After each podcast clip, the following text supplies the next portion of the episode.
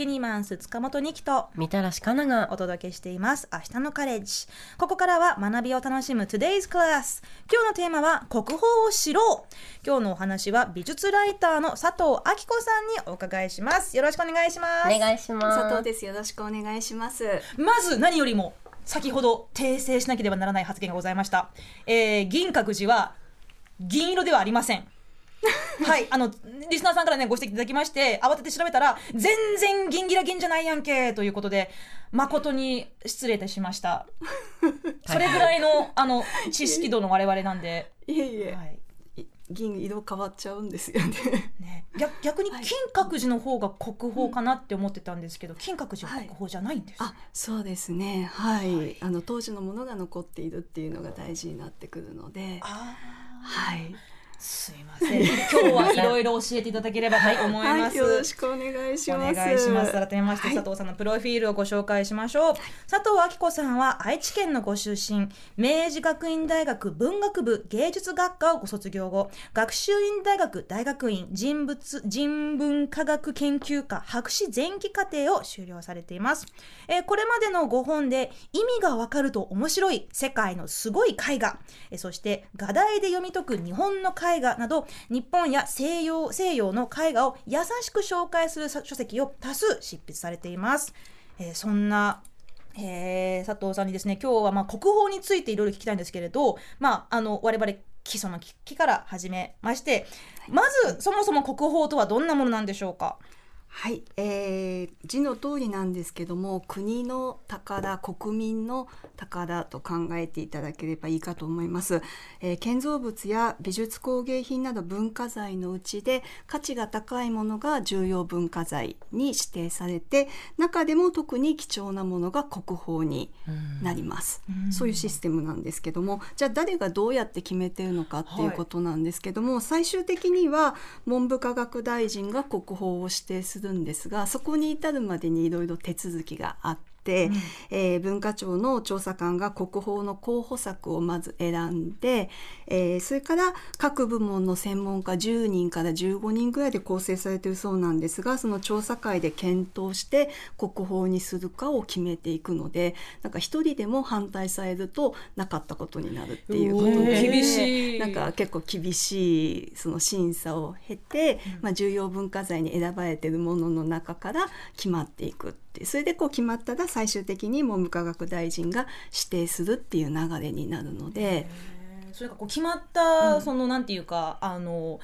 フローチャートっていうんですか？そのこう必須条件がいろいろあって、はい、こういろいろあるみたいで、まあ、その審査基準でもなかなか難しいんですけども、まあ、重要文化財であることその中から造形的に優れていて、まあ、歴史的、まあ、そういう資料として価値が高いもの、まあ、そのようなものを国宝に指定していくっていうことなんですね。うんでさっきもね、はいあの銀閣寺金閣寺でおっしゃってましたけど、金閣寺は当時作られたものから、まあ、建て直されているから、はい。国宝にはならない。あそうですね、そういうことになります。あの今あるものをどう保護していくかっていうことがまあ大事なので、えーまあ、例えば国宝ってどんどん指定されていくので数がちょっとずつ増えていくんですね。今どれぐらいあるんですか？今が、えーっと2023年7月1日現在で美術工芸品が906、うん建造物が230の合計1136件。うんあって、うんえー私がこの本「国宝の解剖図鑑」書いた時よりもさらに増えていてちょっとずつ増えていくんですけど、まあ、はい。その中で例えば火事で焼けちゃったとか、うん。消失したとかなって価値を失ったと判断された場合は指定が解除されることもあるし、うん。なんでたまに減ったりすることも水害で流されちゃったとか。そういうこと保管されてたけれども、まあ、建物とかだったらうん。なんか自然災害でダメになっちゃったとか、はあとはまあ忠実に再現できるのであれば、まあ、例えば現在の材料を使ってまあ、直せるのであれば台風でまあ木が倒れてきて壊れちゃったとかいう時でも修理して、まあ、なんとかセーフっていう。なんかそういうこともあるっていうのは聞きますけども。何割まであどうなんでしょうね、まああのまあ、なな治るんであれば、うんうんまあ完全に燃えちゃったとか流れちゃったとかじゃなければ、はいはい。あのまあ解除とあの、まあ、指定取り消しまではいかないっていうのは聞いたことはあるんですけども、まあ、だから残ってるっていうことが重要にはなっていきますね。ちなみに人間国宝というものは、もう似たような感じで。人間国宝は、えー、厳密には国宝ではないんですけども人間国宝って通称で、正式には重要無形文化財保持者っていうんですけどもえー、無形文化財に指定された、まあ、伝統的な演劇音楽工芸の技術とかそういうものをお持ちの方高い技術を持っている人のことを、まあ、そのように言う通称人間国宝っていう。通称なんですね。そうですね。まあ、それでもやっぱりこう、日本がねもう古来から誇るさまざまな素晴らしい伝統、はい、えー、まあ工芸だったり彫刻だったり、はい、書籍だったりねいろんなものが、まあ国宝として大事に守られているっていう、はい、まあ守ろうとしているというところですけれど、はい、まあ今日はその中から、はい、え佐藤さんがおすすめしてくださるえ国宝、はい、ちょっとご紹介いただければと思いますが。あはい、はい、えー、今回どれにしようかなと思って まず最初に浮かんだのが国宝の「源氏物語絵巻」なんですけども、はい、なぜかっていうと来年の大河ドラマの主人公が紫式部なので「はい、あの源氏物語」ドラマへ直接出てくるかは分かりませんけども、まあ、ちょっと話題になるかなと思って、うん、はい、まず第位置にあの挙げました。で物語が成立したのが、まあ、大体1,000年ちょっと経った頃ですかね。11世紀初頭に「源氏物語」自体ができてそれから、えーまあ、100年ちょっとまた経って今のこの有名な国宝絵巻ができたんですけども、うん、だからそれぐらいタイムラグがあるんですが本当はまあ「源氏物語」ができてからすぐ絵は描かれたはずだしこういう絵巻なんか作られたはずなんですけどもさすがに古すぎて残ってなくって、それで、えー、だいぶ間は空いてるんだけどもこの12世紀前半に作られたこちらが、まあ、一番古い「源氏物語」を絵にしたもので古いということで、はい、国宝に指定されて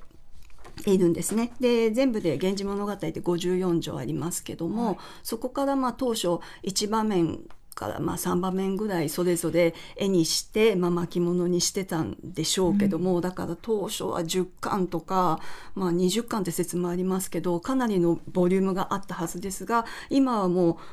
かき集めても4巻分ぐらいしか残ってなくて、まあ、すごく古いので、まあ、あるだけすごいんですけど、はい、なくなってしまってでその少ないものがもうとても大事にされていますね。であるのは東京の五島美術館と愛知の徳川美術館が大体のものをお持ちででそこで年に1回すごく短い時間ですけど、はい、期間ですけど公開されますね。五島美術館のが大体ゴールデンウィークあたりに1週間とか。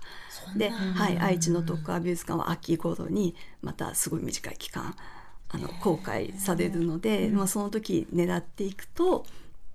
実物を貴重な実物を見ることができるんですけど。長さどれぐらいなんですか、うん、長さそれがあのつながっているっていう感じではなくて昔はこれ額装してたんです、はい、あの絵巻物の形になってなくて、うん、でもう残っているのもバラバラと残っているのででそれを、あの額に入れたんですけど最近それをまた巻物に戻しまして。はい、あの当初の形に戻して、うん、なのでその綺麗につながったものがいっぱいあるっていうイメージとはちょっと違うんですけど割と小ぶりの絵なんですんですけどそれに言葉書きっていう文章がくっついていて、えー、でそれで文章を読んで絵見てっていう感じで鑑賞するもんなんですけども、まあ、これのどこがまあすごいかっていうことなんですけども、はい、非常にその物語をよく知ってる人たちが作っているしまた楽しめた人たちも「源氏物語」にとっても詳しい人たちが作っているだろうなっていうことが想像できるんですけども例えばこのここのあの解剖図鑑で取り上げたのが柏木っていう場面を取り上げているんですけども、うん、えー、その中で、えー、出てくる登場人物っていうのが主人公の光源氏と光源氏の妻の女三宮という人そして、うん、えー、その女三宮のお父さんで光源氏のお兄さんでもある朱雀院という人が、まあ、3人人物が登場するんですけどももう3人ともそのみんなが泣いていてどういうことが起こってるかというとこの光源氏の奥さんであるその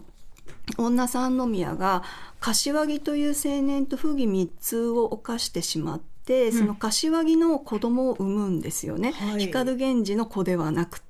でそれでその事情を光源氏は知ってるんだけども、えー、その女三宮のお父さんに言うわけにもいかないし自分の胸に留めていてそれでその娘の女三宮が、まあ辛くなっちゃって私はまだ若いけども出家したいと言って、まあ、泣いていてそれで実のお父さんは事情はわからないけど、まあ、若い娘が出家したいって世この世を捨てたいって言ってるのが辛いので泣いてるっていうなかなか修羅場な場面なんですけど。重い。ドロドロしてますね。そうなんですよね。でそれを表すのにわざわざこうちょっと人物の配置とかこの室内のインテリアを、まあ、ガチャガチャって言ったら申し訳ないんだけどあんまりすっきり置いていなくってこうあえてこういろんな角度で配置することによって、登場人物のこのまあ揺れる気持ちっていうんですかね。そういうのを表現しようとしていたりもっとすっきりしている画面たくさんあるんです。確かにねこう屏風の配置とか、はい、角度がすごいこうギザギザしてて。ギザギザしてるようにこう描いているんですけども。落ち着かない感じがね、うん、そうです、はい、であとはまあ物語見ている人はこの後女三宮が、えー、まあ長い髪を下ろして出家するということを知っているので、うん、こう特にこう綺麗に長い髪を描いたりとか、はい、そういうことも指摘されてるんですけども、うん、なんか本当に物語をよく知っている人たちによって作られてるし楽しまれたものだと思うんですね。その人物の配置とか小道具の使い方とか、そういうので、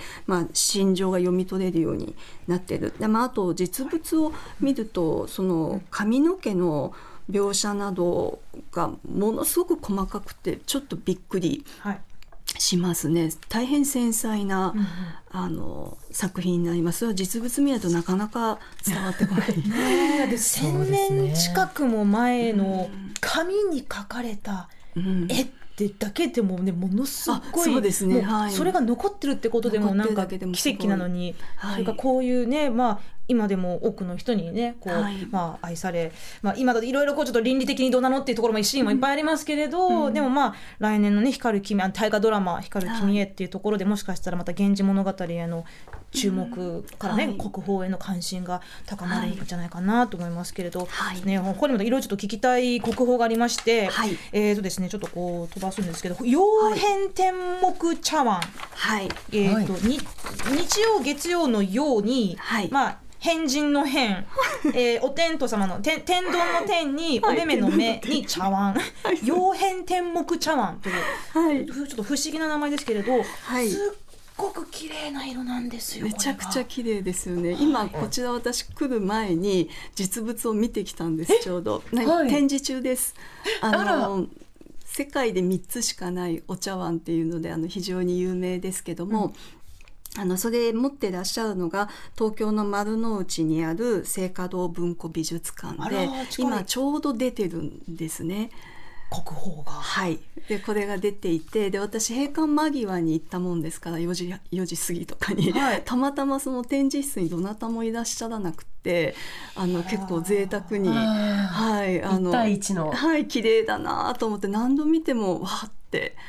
思いますね。これあの、まあその外側も内側もすごく、はい、なんて言うんでしょうね。その鮮やかな、はい、ただこう青って一言で言えなくて例えば、今だったらこういうそのなんかまあグラフィックスでねこう出せるような感じもあるかもしれませんけど、うん、なんか銀河を描いてるのかなっていうぐらいその青と紫と黒のすごく何とも言えない。こう群れの中でこう黒い斑点がたくさんたくさん無数にありますけど、はい、これどこ何でできてるんですか？あの なんか、えー、これでどういう茶碗かというとその中国の宋時代の、まあ、剣陽っていう、まあ、その釜で作られた国有の茶碗の黒い釉薬がかかった茶碗なんですけども、うん、まあでそれでその茶碗の内側にその今おっしゃったみたいに星のようなその青い模様がこう、宝石みたいな模様が入ったもののことを曜変天目って言うんですけども、これその再現しようと思ってもできないらしくてそのみんながチャレンジするんだけどなかなかできなくってそのいいものを作ろうと思って中国でいろいろ試行錯誤して作ったものなんだろうけどやろうと思ってこの柄が出るわけではどうもないそうなのでその簡単に焼けるものではないのでたまにごくまでにこういうのができるから大変希少価値があるとされていてでまたその完全な形で残っているのが世界で3湾しかなくってそれが全部日本にある。まあしかも誰が作ったかもわからない、そうですね。でそれがまあ3つとも国宝に指定されていて。うんうん、えー、まあ、作られた中国では近年破片は見つかってるんですけども、うん、まあ、じゃ壊れちゃってるものが見つかってるだけで、うん、まあ、こう綺麗な形で残っているのはその日本にあるもの、えー、東京の丸の内にある聖華堂文庫美術館さん大阪の藤田美術館さんあとは京都の大徳寺の良光院さんがお持ちで、うんその3つだけ。あでもその国宝って先ほど国民の宝とおっしゃってましたけれど、うん。はい、必ずしも日本国内で作られていなくても、はい、まあそのおそらくその昔ねこう中国から、まあ、何らかの形でこう、えー、はい、まあ、届届けられて、で日本にずっとあったから日本の国宝っていうことになってるんですか、あそうです。あの日本で作られたものだけが国宝になっているのではなくて、うん、外国産でも生産地は外国で OK なんですね。全体の1割強が海外製になっていて中国がまあ多いですけども、うん、まあその曜変天目はまあ最たるもので中国で作られたものだしたその重要なのは生産地なんじゃなくて今日本国内にあるかどうかっていうことが重要なんですね。だからすっごくいいもので名品って呼ばれているものでも今海外にあったら国宝とか重要文化財にはならないその文化財保護法っていう法律が日本国内においてのみ有効なので。うん。あの海外にあるだからよくボストン美術館にあるすごくいいものが国宝級とか呼ばれるのはまあ、海外にあるので日本にあったら確実に国宝だろうけど。級はいそうですそうです。ね法律の問題なので、はい、なので別に中国産でも、はい関係ないですね。はい、あ、それはちょっとね知らなかったです。はい、そんなねあの佐藤さん、うん、本当にこう、はい、たくさんの国語についてすごくまあお詳しくて、うん、もうその研究もあの例えばその一つの作品にこう特化して、こう一年間かけて徹底的にはい、えー、まあ研究されたということもあるとそれはあのはいあの大学に入った時の授業の話なんですけども、うん、あのその美術史の勉強を始めるきっかけになったのが本一冊を使って一枚の絵について語っているっていうのが大学の教科書で、何をそんなに言うことがあるんだと思ってびっくりしたんですね。それが、あの国宝の彦根屏風っていう絵なんですけども、その屏風についててもう本一冊丸々使ってあの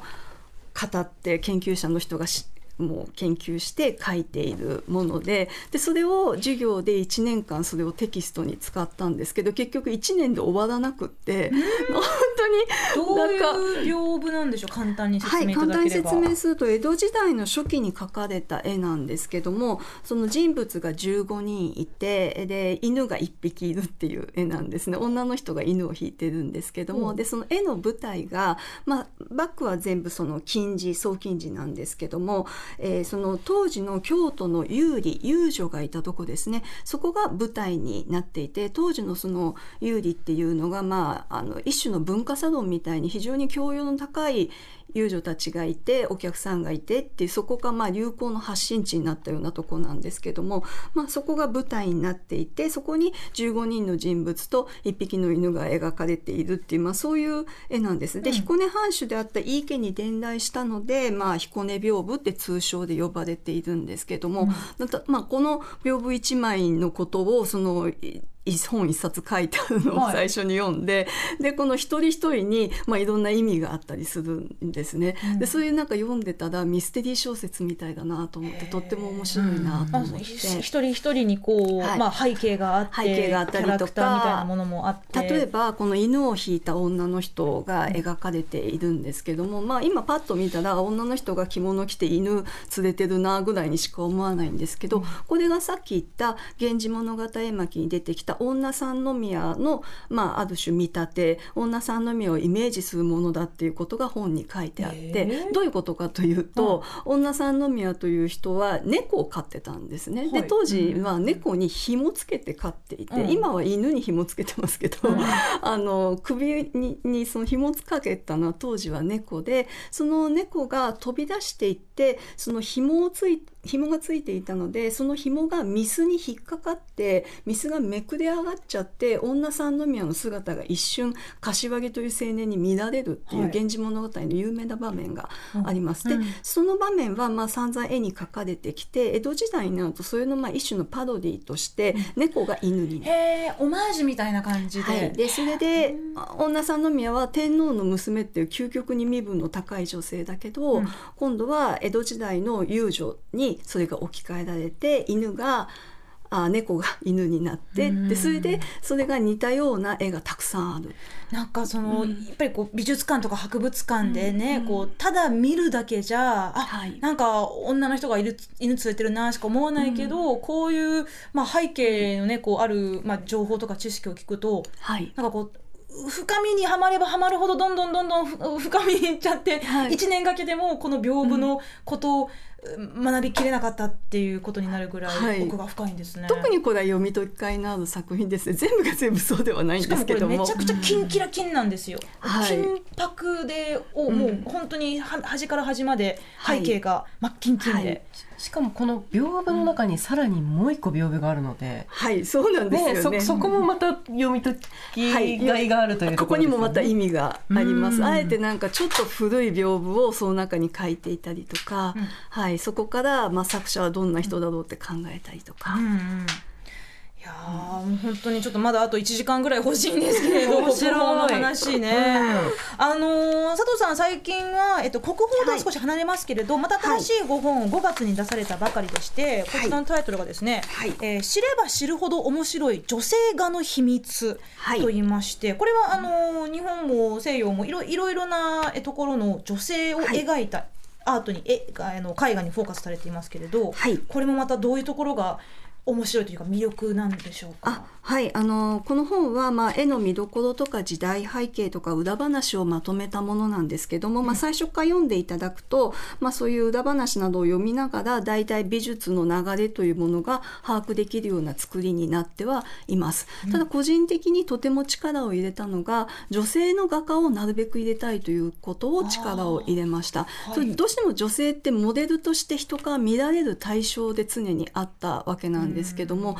結構描いてる自ら描いてる女性も割と多くいたんですね。でそういうところを、まあ、なるべく取り上げたいと思って書いています。で,、でじゃあなんでその女性の画家ですごく有名な人って少ないんだろうっていうところも気になって、まあ、調べて書いているんですけども、まあ、19世紀フランスを例にとると女性は国立の美術学校に入れてもらえなかったり、うんそういう環境が今一つ恵まれてなかったっていうことがありました。あとはヌードデッサンを描かしてもらえない。でそうすると西洋絵画にとって結構致命的なんですね。それがうん。人体を把握してきちっと描くってことができないとキリスト教の物語だったりとかそういう聖書の話あとはギリシャ神話とか描けない。でそうするとじゃあ女性の画家に何がまあ最適なテーマとしてこう画題を振られていたかっていうと花の絵とか風景画とか肖像画とか。えーあとは女の人だったら母性愛があるはずでしょって思われて、うん人によると思うんですけど でそういうふうに考えられて母とこの絵が推奨されたりして。でそうすると書か書いてもいいテーマっていうのも限られてくるしあとはそういう環境そのちゃんと学べないとかそういういろんな中でも頑張った女性の画家というのはいて、えーそういう人たちをまあなるべく取り上げたいなと思って、うんはい、今回書いています。あのずっとねやっぱ美術は男性のものだったっていうのはね、ずっと言われてきていて、はい。ね、な最近になってやっぱフェミニズムの文脈で、そのそのその時代を生きた女性の画家さんとか、まあ、アーティストさんの作品をこう表に出していくっていう取り組みもありますしね。そうですね、それも美術の本では結構言われてきたことなんですけど、まあ、こういう一般書ではあんまり取り上げられてこなかったので、まあ、ぜひそういう活躍したそういう制約の中ある中でも活躍した女性の画家っていうのはぜひ知っていただきたいなと思って。TBS ラジオから2期が今日のバディみたらしかなさんとお送りしている明日のカレッジ。今日は美術美術ライターの佐藤明子さんをお迎えしています。引き続きよろしくお願いします。よろしくお願いします。さあ、えー皆さんから届いてますね。美術と私というメッセージテーマですが、こちら、ハーツンチンゲンサイさんから頂きました。ありがとうございます。忘れられないのは、数年前に上野で開催されていた、当時の立体曼荼羅展です。京都の当時の講堂に安置されている国宝と重要文化財が勢揃いして、上野の国立博物館に来たことがあります。あらゆる方向から仏像をじっくりと鑑賞できて、とても感動した覚えがあります。あの感動をもう一度と、その後、当時に帰った仏像たちを見に京都に行きました。圧倒的に違いました。確かに博物館の方がじっくりと細かい部分まで美術品鑑賞ができた上上野での鑑賞でしたが本来いらっしゃるべき当時の行動で見る仏像のその崇高なお姿は博物館の中とは別物です。えやはり仏像は美術館や博物館ではなく本来あるべき神社仏閣で拝観するのが一番なのかもと思った当時の仏像の仏像展の思い出です。多分2019年の東京国立博物館の展覧会のことをおっしゃってるんだろうなと思いますが、あの時国宝の11体の仏像が東京までお出ましになってなんかすごかったってで当時であのご覧いただくと、えー、21体仏像があってそのうち当時のままのお姿のが15体あるのでもう国宝密集地帯みたいな。仏様をねわざわざ東京まで大変ですよねい。本当に。やっぱ環境が違うと見方感じ方変わりますか？そうですね。ここは特にその古いものがたくさん残っていますし、まあ、9世紀の仏像が、ね、そんな15体もずらっとあってやっぱり現地のちょっと薄暗いところで見るとすごく迫力がありますね。なんですねいやーこれはちょっとねやっぱりあの、まあ、近場で見れるならそれもいいけれど、まあ、ちょっとわざわざね足を運んでみるっていうのも感動が違うんでしょうそれねも。いいですね旅も楽しいですね。うんはいはい、チャタンの奥ちゃんさん。最近行ったのが岡本太郎展です。私が子供の頃の CM で芸術は爆発だの名文句がクラスで人気だった岡本太郎さん。大量にある岡本太郎の創作物とそれを見に来ている様々な年齢層の男女。隣で不思議な顔をしたオブジェを可愛いという若い女子。子供の頃偉大さが分からず面白いおじさんだった岡本太郎さんの展覧会に来てるなんてと思いながら会場でじわじわ来てました。私もこの前岡本太郎記念館実際に住まれてた住まわれてはい。たアトリエとして使われてたところに行ってきました。あああれ表参道にもありあそれ表参道参道のやつ。はい青山にある。あー私あの太陽の塔リアルで見たいんですよね、大阪の方にあるんで万うん。万博の、うん。うんあれいつかいつかっていうかねあの多分すぐに見に行こうと思えば見に行けるんでしょうけど 今年中に行きましょう。あのエネルギーを感じたいの、はいあのあの爆発的なエネルギーを受けたい。まあ、そんな感じでね本当にもう、まあ、美術いろいろなところでこう感動とか美しさとかねそれもありますけれども、まあその中でも特に国宝というものも、まあ、知れば知るほどなぜこれがこんなに特別あ特別なものなのかということもね知るとすごくあの興味深い背景がいろいろ見えてくると思いますので、えー皆さんねこう夏休みなどね機会がありましたら、ぜひいろんなところで国宝を探しに行ってみてください。はいえーそしてね今日はプレゼント、え2つもいただいておりますまずは国宝の解剖図鑑、えーそして知れば知るほど面白い女性画の秘密どちらもとっても、えー面白い本ですので、えープレゼント欲しいという方はですね、えー公式のツイートのフォローとリツイートか今日の放送の感想をメールで添えて、えーご応募ください。えーまあ、銀閣寺銀色っていうところからね始まって私たち少し国宝に対する、えーナレッジがアップした気がしますが、はい。まだまだみ道は長いですよ。5本を読んで勉強させていただきます。ありがとうございます。えー今日の Today's クラスは国宝を知ろうと題して美術ライターの佐藤明子さんをお迎えしました今日はどうもありがとうございましたありがとうございましたね、たくさん資料もね持ってきてくださって ね本当はまだまだねちょっと問題だと思うんですけれど本当にありがとうございました楽しかったです。ありがとうございます。ありがとうございました。